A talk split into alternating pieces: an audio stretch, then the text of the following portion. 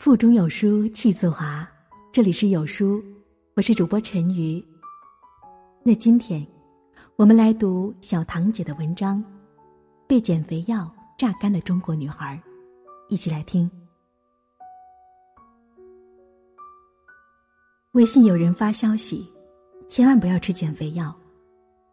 他的口述让我心里一沉，因为年轻时服用多种减肥药。糖糖的姐姐于二十七岁这年被诊断为肾脏坏死。经历过血透和换肾，从鬼门关走完这一遭之后，他和他的家人面临着巨额的医疗债务。一人减肥，全家倒霉。我从糖糖的只言片语里，感受到了整个家庭的绝望。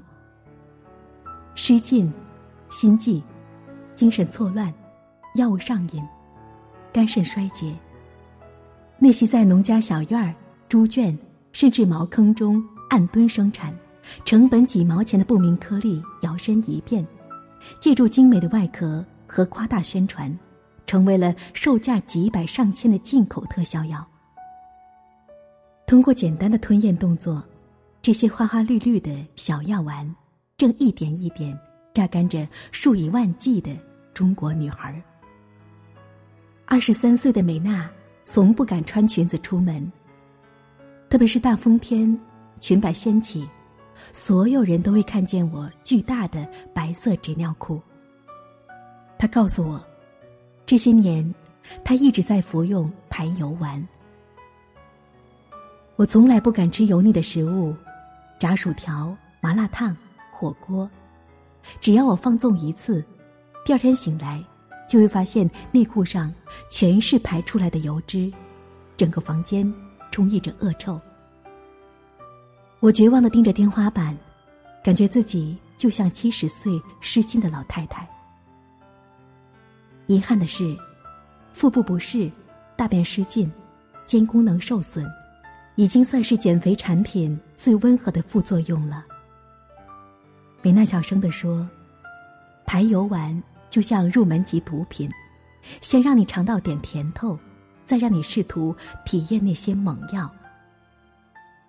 一旦你不满于排油而进一步试探，地表便会以最大的速度塌陷，让你见识到深渊的模样。在我的朋友圈，无数人提起过泰国某减肥药的名字。口渴、易怒、成宿成宿的失眠、晕厥。全身肿胀，手扭曲成鸡爪，它的副作用令人脊背发凉。但就是为了暴瘦，无数女孩仍然通过非法途径不惜血本去购买这款禁药。大学时代，我的闺蜜曾作死吃过这款泰药，第一瓶确实让她暴瘦了十几斤，但接下来那段黑暗的日子。对我们而言，都是一场噩梦。印象很深的一次，我们寝室四个人一起坐地铁出游，隔着密匝匝的人群，分散在车厢角落的我们，正有一搭没一搭的大声聊天儿。忽然，他脸色苍白，嘴唇发紫，两眼一抹黑，就跪坐在了地上。周围的男男女女都被吓了一跳，离他最近的几个大学男生。只顾着闪身，毫无上前搀扶的意思。他的丝袜被自己的指甲刮破，短裙退到了大腿根，直冒冷汗、近乎虚脱的他，使出最后一丝力气拽紧自己的裙角，连哭的力气都没有了。我们连拉带拽，近乎崩溃的把他带离密集的人群，下了地铁。其中最小的女孩。看着他扭曲如鸡爪的手指，被吓得崩溃大哭。事发太过突然，我的脑袋嗡的一下就懵了。回想起他近期情绪暴躁，成宿不睡，半夜总会在寝室像诈尸一样腾地坐起，走路漂浮的模样，我大声的质问他：“你是不是吸毒了？”最后。反复进出急诊室的他，一度到了只要吃饭就会干呕，日常走路都需要我们搀扶的地步，迫不得已选择了休学。毕业之后，我在新闻中得知某款减肥药致死人的消息。在我的厉声询问之下，他终于承认当年服用过的，正是同一噱头下的不同名药丸。美国百分之五十的减肥处方药都含有安非他命，作为抑制食欲的药品，服用后最直接的反应就是情绪亢奋、幻觉幻听，极易成瘾，并难以戒断。而同样是被严禁使用的 PPA。更是被国内大批不法商贩添加在药丸里进行贩售。这款化学成分类似麻黄素的药剂，会导致失眠、盗汗、头晕和精神错乱。无数使用过这两类药物的女孩声泪俱下的控诉道：“减肥药正在一点点啃噬他们的人生。”我对当前生活厌倦透顶。寄托于减肥药，撕开一个透气的口子。服药第四天，体重一天掉两斤，胸闷，心跳加速，什么事也不想做，面如死灰，风言风语。我看上去就像个吸毒少女，代谢紊乱，摧残生命，欲哭无泪，行尸走肉。这些让人浑身战栗的字眼。根本无法描述当事人所遭受的千分之一的痛苦。然而，这飓风般的控诉背后，还隐藏着数不胜数的，还来不及开口就已经逝去的生命。二零一六年十二月四号，年仅十六岁的女孩小雨在外出途中突发性头痛，浑身颤抖，多次心脏骤停。在电击除颤、心脏按压和注射抢救皆无效后，他直僵僵的死在手术台上，留给年轻的父母一具冰冷的尸体。二零一七年，十五岁的小薇在和爸爸送货的回程途中，头痛想吐，并坠地晕厥，在救护车上屡次心跳终止，最终意外离世。他的妈妈。白发人送黑发人，哭倒在小薇的遗像前，大喊：“减肥药害死人！”据悉，这两位花季少女的死，皆因在朋友圈购买了某款减肥产品。无孔不入、肆意妄为，面对巨额的利润，毫无制药许可的黑心商贩，已将毒手伸向了更多未成年的中国女孩。据微商王蓉描述，减肥药圈子是一个江湖，哪怕你再不敢相信，减肥假药的利润已超过了贩毒。产品到底有没有效果，里面添加了些什么，我们心里也没底儿。出售这些三无减肥药的微商如是说。我们最多提醒一下孕妇和女童不要服用过量，毕竟吃死人就太麻烦了。哪怕国家对减肥禁药的严打从未停止，在各大商城也很难购买到添加西部曲名、麻黄碱、安非他命的产品。但开网店多年的木子大胆透露给了我减肥禁药的系列行话。他拍着胸脯告诉我，凭借这些暗语，想买到减肥禁药，并不是什么难事。我们一般会给猛药。取一个梦幻又邪恶的名字，什么什么天使，什么什么之吻，什么什么魔，什么什么水，然后选一个高大上的国家，法国、美国、意大利等等。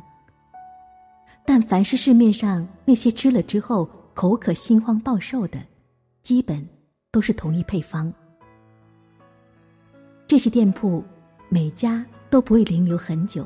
上线产品只有一到两款，打一枪换个地方。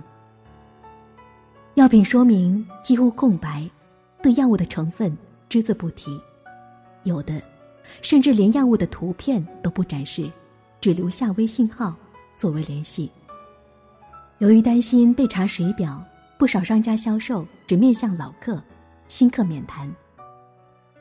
木子说，他们出售的大多是打着厌食症、瘦骨嶙峋的噱头，非法添加剂量以达到致死标准，在国际上都臭名昭著的违禁药品。良心不存在的，暴力面前，良心算个什么东西？在写稿的尾声，我从杭州七院的朋友那里打听到，他们科室近日刚刚接诊了一个因服用减肥药而被确诊为精神分裂的女孩。他告诉我，这些生动的、血淋淋的案例背后，无一例外是被主流审美绑架了的。掏空了的中国女孩，是药三分毒。无论你高矮胖瘦，健康的，不借助药物，走捷径的生活方式，远比外表所带来的虚荣更能续命。我们再次警醒女孩们，别让减肥药再掏空你的钱包、枯竭你的脑子、毒害你的肝肾、剥夺你生育的权利之后，彻底榨干你。无限可能的人生。明天你是否会想起昨天你在这个碎片化的时代，你有多久没有读完一本书了？长按扫描文末的二维码，在有书公众号菜单免费领取五十二本共读好书，每天有主播读给你听。也欢迎大家下载有书共读 App 收听领读。我是主播陈瑜。我在美丽的蓉城，福建福州，为你送去问候。如果有缘，我们在某天的清晨继续相遇在这里。谁把你的长发盘起？谁给你做的嫁衣？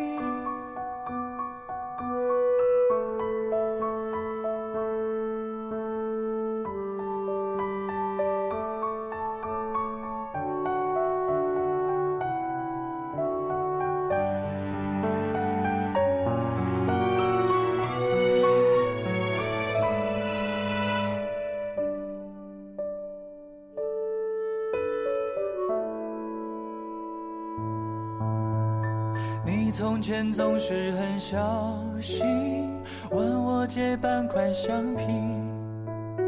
你也曾无意中说起，喜欢跟我在一起。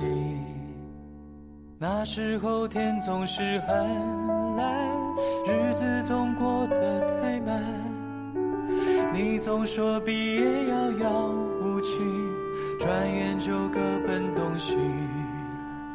谁遇到多愁善感的你？谁安慰爱哭的你？谁看了我给你写的信？谁把它丢在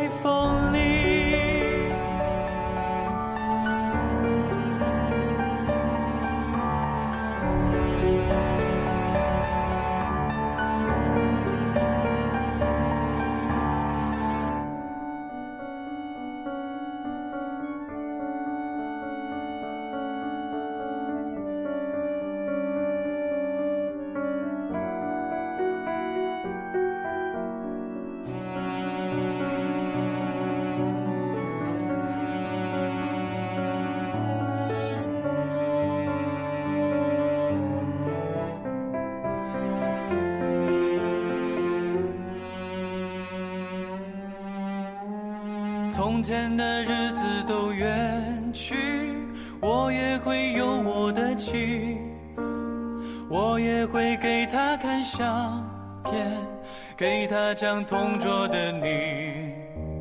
谁娶了多愁善感的你？谁安慰爱哭的你？谁把你的长发盘起？